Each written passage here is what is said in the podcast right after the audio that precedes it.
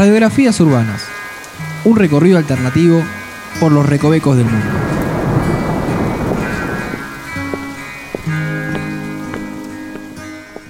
Bienvenidos a el episodio número 9 de Radiografías Urbanas. Hemos vuelto. Sí, hemos vuelto O yo he vuelto. por duplicado. Por duplicado. vamos a hacernos, la- vamos a hacer el, ¿El, el, el mea culpa? sí, vamos a explicar a la gente que esto está escuchando. es un gran déjà vu ya que hubo un desperfecto técnico y lo estamos grabando por segunda vez. Sí, así que vamos a, vamos a revivir las historias que ustedes no escucharon esta vez. Grabamos un episodio muy privado para dos personas que somos nosotros Exacto, dos. sí. Fue, fue un ensayo. Sí, así. Salió bien, así que ahora como salió bien, lo vamos a compartir con todos ustedes. Eh, nos están escuchando en marchataca.com.ar, mi nombre es Noelia. Mi nombre es Andrés. Y como decíamos antes, la vez que no escucharon, estuve de viaje y Sí. estuve contando a las personas historias de Buenos Aires, que son las que les cuento cotidianamente a todos ustedes, pero se dio la particularidad que no sé por qué me dio a hablar de este barrio que vamos a hacer hoy. Y después me di cuenta que no lo había hecho acá. Ajá. Fue como, ¿por qué? No fuiste profeta en tu tierra. No lo fui. Fui una traidora a la patria. Le conté primero la historia de este barrio que es Caballito a unos extranjeros en Madrid y no se la conté a nuestros oyentes. Entonces dije, no, voy a volver y voy a contar Caballito y se terminó. Así que, ¿qué, bueno, ¿qué nos tomamos a Caballito? Hay de todo. Un caballito, por ejemplo. Además de un caballito, tenemos subte, línea A, que es la primera línea de subte Sí. que se ha fundado. Después tenemos, bueno, tren, Y, lo- y tenemos los bondis. y un millón de bondis. Rivadavia cruza caballito.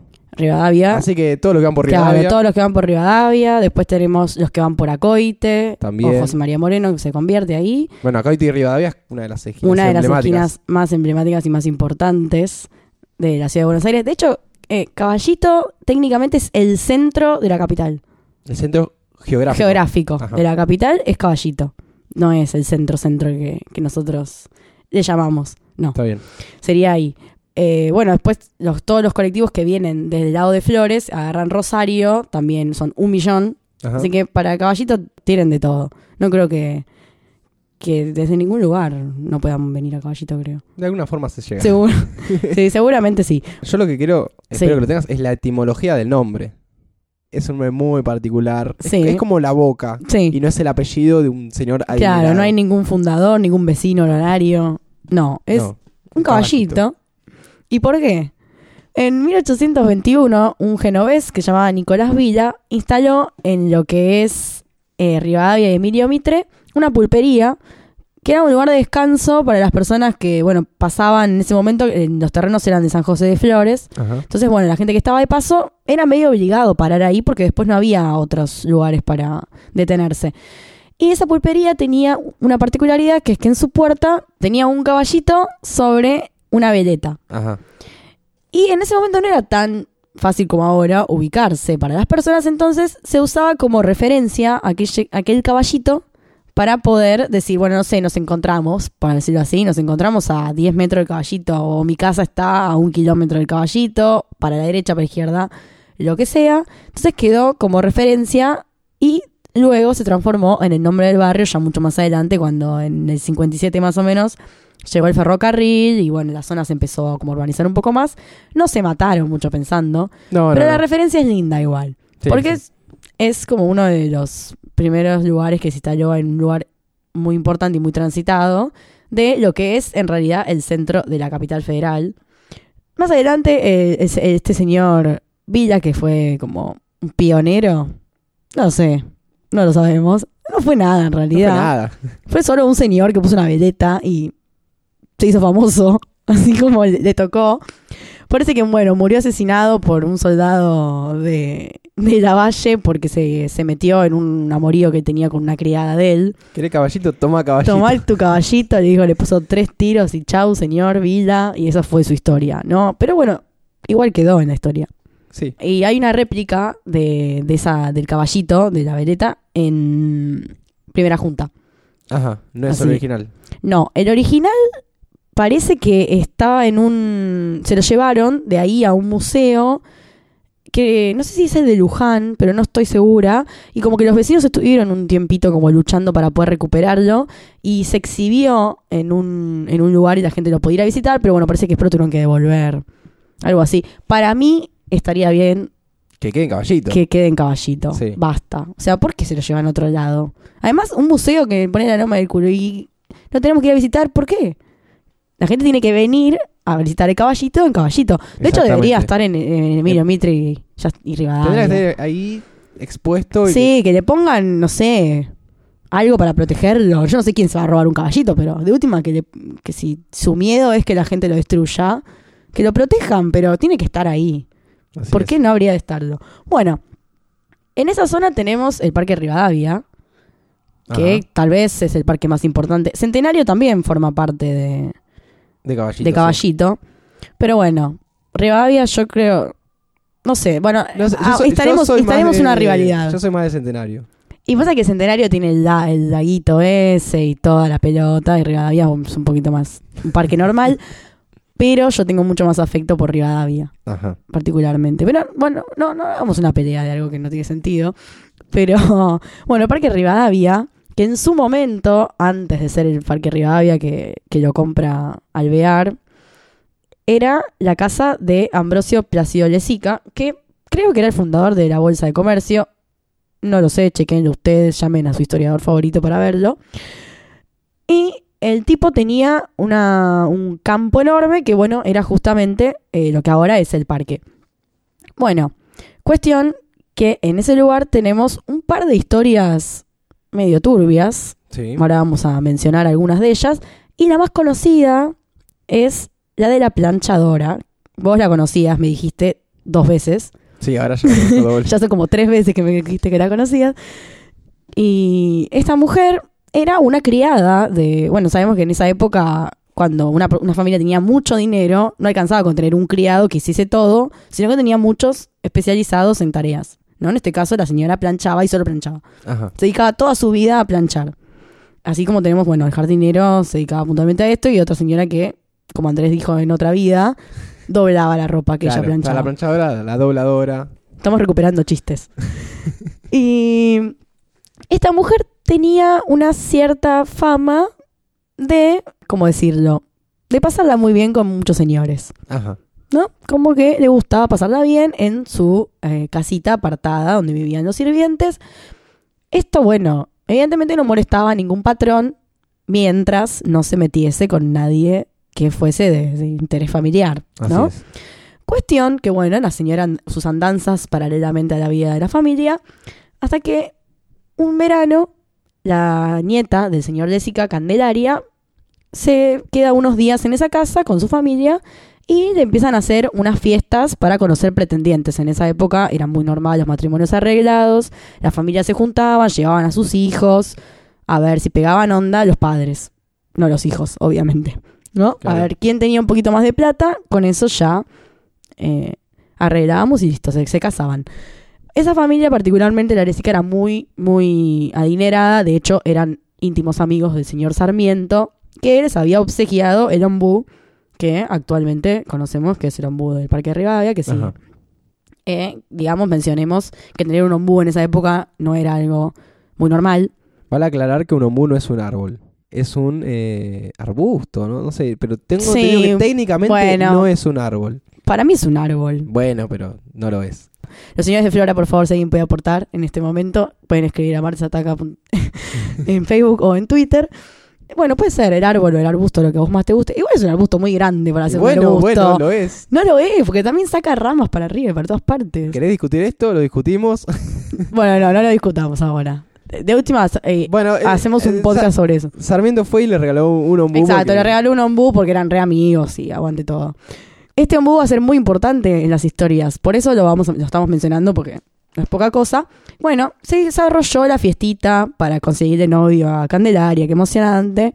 Muchos niños adinerados han ido, pero parece que en la fiesta se coló un forastero o un jovencito que pretendía tener dinero, pero la madre, obviamente, ojos de águila, se dio cuenta que el chico no era ningún hijito prestigioso y cuando la vio coqueteando a su hijita con él, lo mandó a rajar. Claro. Cuestión que la chica medio se enamoró, Había, obvio. pega- había pegado onda. Pegó onda. Obviamente, como todas las historias de esa época, se enamoró del incorrecto. Cuando tiene un millón de pibes adinerados, se enamora del pobre pibe. Parece que la chica se enojó muchísimo por esto y, bueno, se fue muy enojada a su habitación. Y acá hay que hacer un parate.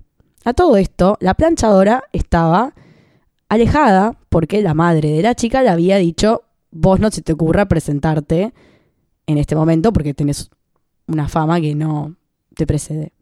Entonces, imagínate, todos venían a conocer a Candelaria, no a la planchadora. Claro. Entonces la dejaron Que, que era, planchando era, en el ombú. era muy, muy agraciada, muy linda y llamaba la atención. Probablemente. Además, era tipo descendente africano, seguramente era muy voluptuosa y muy bonita.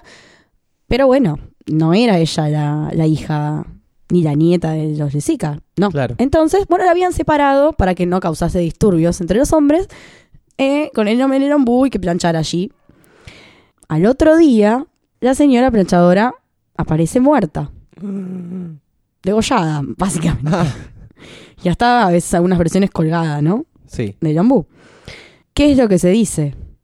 Candelaria los habría visto a este jovencito que la habría enamorado en cinco minutos y a la señora planchadora no necesariamente planchando. Estaba ¿No? haciendo otra cosa con la ropa del muchacho. Exacto. Sí, le dijo, te plancho, te plancho las ropas, le dijo. Pero para plancharte te Pero, la ropa. exacto. Parece que en esta situación de te hago un favor, la chica los habría visto y en un ataque de ira habría asesinado a la planchadora. Pero hay otras versiones, ya que esta es la más conocida. Ajá. Por otro lado, se dice que también que habría enamorado a un nieto de Jessica y, a- y en la, la digamos discusiones familiares porque eso no podía suceder y menos en esa época, la habrían matado, la habrían degollado y después el chico se habría matado también. Pero bueno, esa es como una versión más del under. Vamos a decir así. Una versión más para la gente. Esa más romántica, porque el tipo se mata. Sí, en realidad el tipo se mata porque, bueno, estaba enamorado de ella. Pero en esta es solo turbia. Ajá. La más conocida es como solo turbia. Entonces, a raíz de, este, de esta historia, se dice que la planchadora se encuentra todavía, o su espíritu, mejor dicho, se encuentra todavía rondando el ombú y que muchas veces merodea por el parque de Rivadavia con su plancha Bueno, es y bueno. saberlo. colgando ropa del ombú. Es bueno, uno tiene la ropa sin planchar, se pega una vuelta. Se pega una vuelta y ahí está. Y Pero la pasa con o sin cabeza. sin No. cabeza. Ah. Parece que lleva la cabeza en la mano. No, porque si vos buscas eh, la historia, muchas veces los, los dibujos tiene como que tiene la cabeza en la mano y la plancha eh, de- en del Claro. otro lado. No sé qué quiere decir si se plancha la cabeza, no entiendo bien, pero bueno, hace honor a todo lo que le ha sucedido. Teníamos un dato acá que había traído el Andrés del pasado que decía que tal vez merodeaba los martes. Sí, yo, yo había escuchado en su momento que ella aparecía los martes por el Parque Rivadavia con la plancha, con todos los chiches. Sí. Y no era todos los días. Y no sé por qué específicamente los martes. Me llamó Sí, la atención. es, eh, yo ese dato no lo tenía. Asumo, bueno, o que la asesinaron un día martes, Sí, puede o ser. que, bueno, Total, para la gente con plata no, no hay fin de semana. Las fiestas son todos los días. Uno- son a- todos de verdad. ¿A uno le parece raro un martes haciendo fiesta? No, No, pero para días. ellos totalmente no tenían ningún problema, podían hacer fiestas todo el tiempo. ¿Podemos oficializar que fue el martes? Sí, sí, Viste que toda la gente contribuye con su granito a las leyendas urbanas. Vamos a decir que fue un martes. Hay Quiero que, ahora la gente la propague. esto. Sí, sí, sí. Exacto. Todos los oyentes, ahora cuando se la cuenten a sus amigos, tienen que decir que fue un martes. Sí. Y todos tienen que ir un martes a Parque Rivadavia a ver si la ven, obvio. Después vamos a empezar a darles otros fantasmas de otros días de la semana, si después hacen un tour con el calendario. Bueno, tenemos esa historia entonces, que bastante trágica. Y también hay otras historias que han ocurrido en ese parque. Antes de que viviesen los Lezica, vivió un francés que se llamaba Antoine Ancely. Ajá.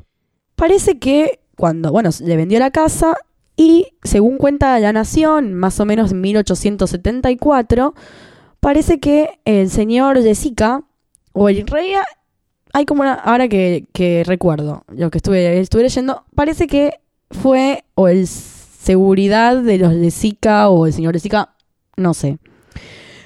Pero bueno, ahí va, hay como unas versiones y ahora va a tener un poco más de sentido cuando termine de contarlo. Parece que le disparó al señor este porque el tipo había entrado a la vivienda o sin anunciarse o sin, digamos, avisar que iba a ir a, no sé si a visitar, pero parece que el tipo eh, volvía a buscar algunas pertenencias que le habían quedado y Bueno, eso fue lo último que tipo- hizo. A ver, el tipo vende la casa, se olvida algo y no- va sin avisar.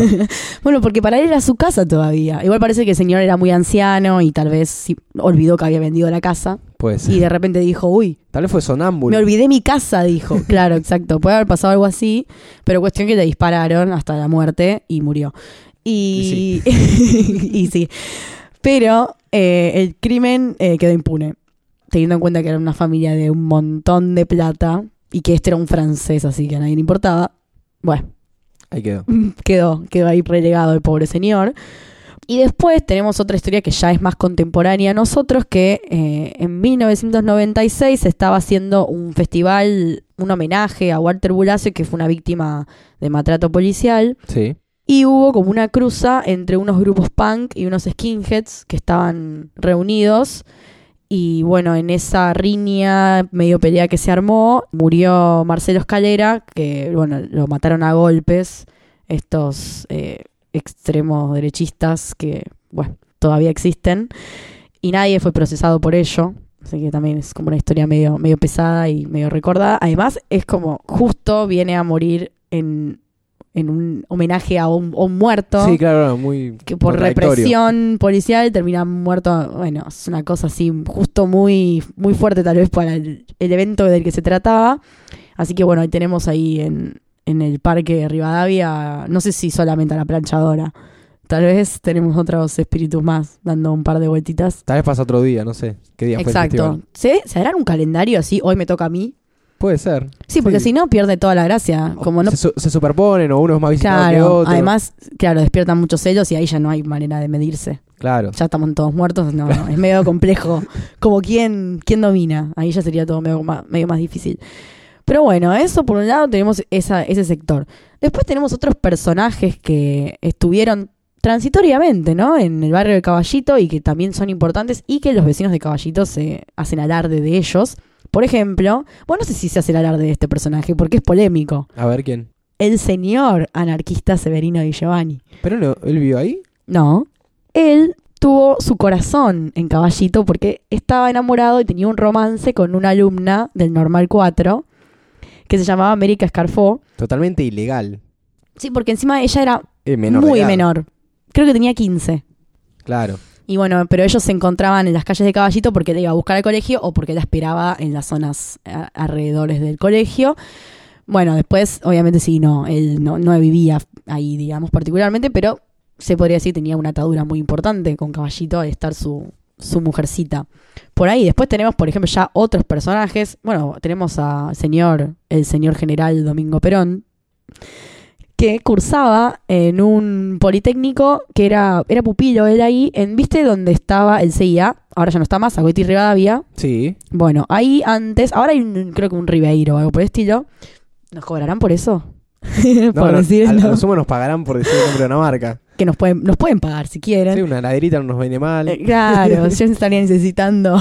Bueno, ahora donde está este local, ahí antes había un colegio y ahí estudió el señor General Perón. No sabemos por qué no hay nada que lo recuerde. Tal vez no es tan importante, no sé. ¿Dónde estudió? Yo qué sé, hay lugares así que los... mm, Sí, pero más que nada dónde vivió, ¿viste? Pero Claro. dónde estudió tal vez Claro. no tanto. Aparte como tal vez el lugar siguiese existiendo, diría, acá estudió Perón, pero si no, me parece que... No sé, va, tal vez. Después, si no, tenemos, bueno, ya la gente que le interese más la música, que ahí Charlie García cursaba con Ito Mestre en el colegio Damaso Centeno y parece que ahí donde se habría gestado o la, la amistad que después eh, daría lugar a Sui Generis. Sí. Estos datos así que, que estamos contando son recogidos de un tour que hacen unos, unos historiadores, unos maestros, o en realidad es como una especie de no sé, junta histórica, se le puede decir, esos Sí. los grupos de, de personas que recopilan historias del barrio y después las, las esparcen. Bueno, y ellos trabajan mucho con esto, esta modalidad de reunir gente un día particular. No sé si se siguen haciendo o no, la verdad que estaría bueno porque muchas de estas historias solo las encontré por gente que fue a esos tours y Ajá. se ve que no son tan conocidas, entonces la verdad que se ve que deben tener otras que no, que no logran encontrar, que deben estar bastante buenas, o son datos interesantes. Al menos Caballito me parece un barrio muy rico para, para poder, bueno, si alguien tiene historias de Caballito y las quiere compartir, ya sabe todas las redes sociales donde lo puedo hacer. Eh, y vamos a cerrar, vamos a bajar un poco las luces del estudio.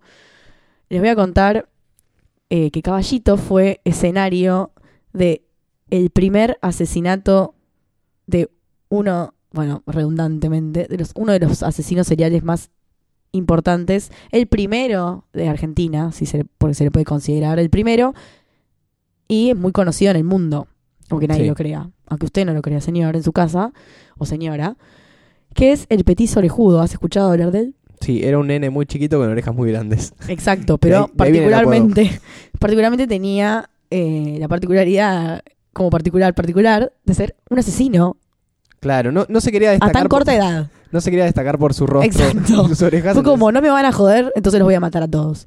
Pero lo más escalofriante era que mataba niños. Sí.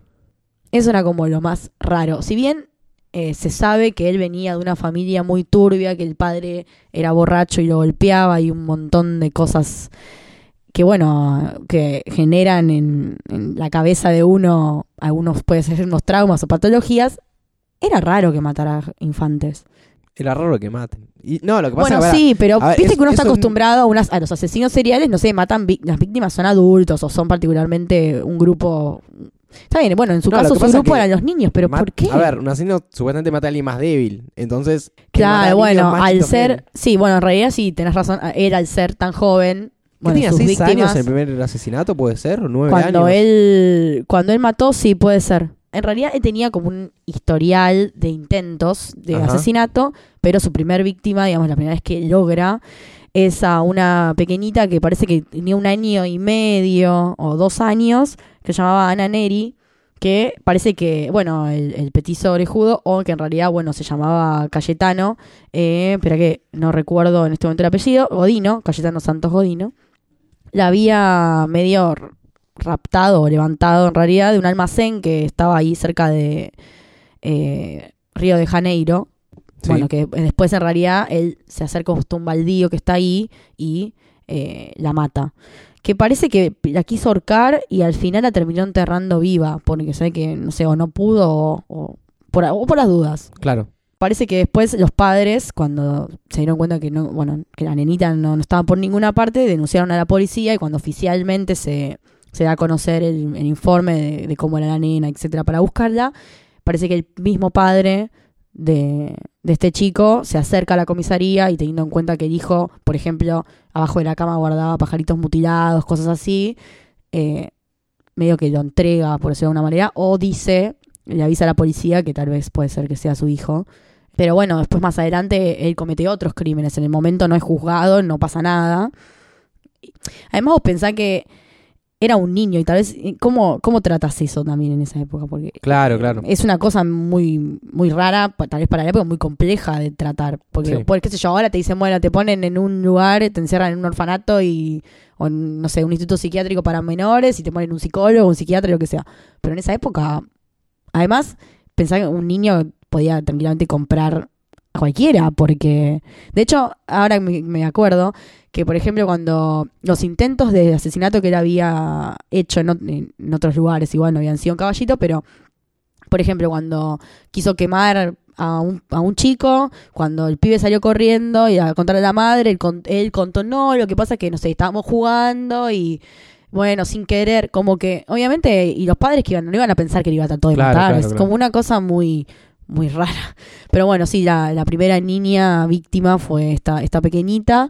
Y después de eso, él iba a continuar sus crímenes, pero ya en, en otro barrio que ya trataremos en otro momento, Parque Patricio. Esta vez volvemos a retomar su historia, Sí. porque es bastante, bastante fuerte. Y bueno, todo empezó con mucha risa, jaja, y ahora nos quedamos yo acá medio bajón, traumatizados. Así que eso fue un poco de la, historia de las historias. Hay como Sí. muchísimas cosas para, para resaltar. Y bueno, ya insisto, si alguien quiere contar, siempre sea bienvenido. Y eso fue todo por hoy. Sí, Y nos, despedimos. en el próximo barrio. En el próximo barrio nos, nos vemos allí directamente. Ustedes sabrán cuál es. Sí, No sé. tienen que, tienen que Tienen que saberlo. estar ahí, basta. Sí, sí. No, no, no. So- tomen un colectivo y los va a llevar. Sí. Los va a llevar al próximo episodio. Así que eso fue todo y nos despedimos. Hasta la próxima. Chao. Chau, chau.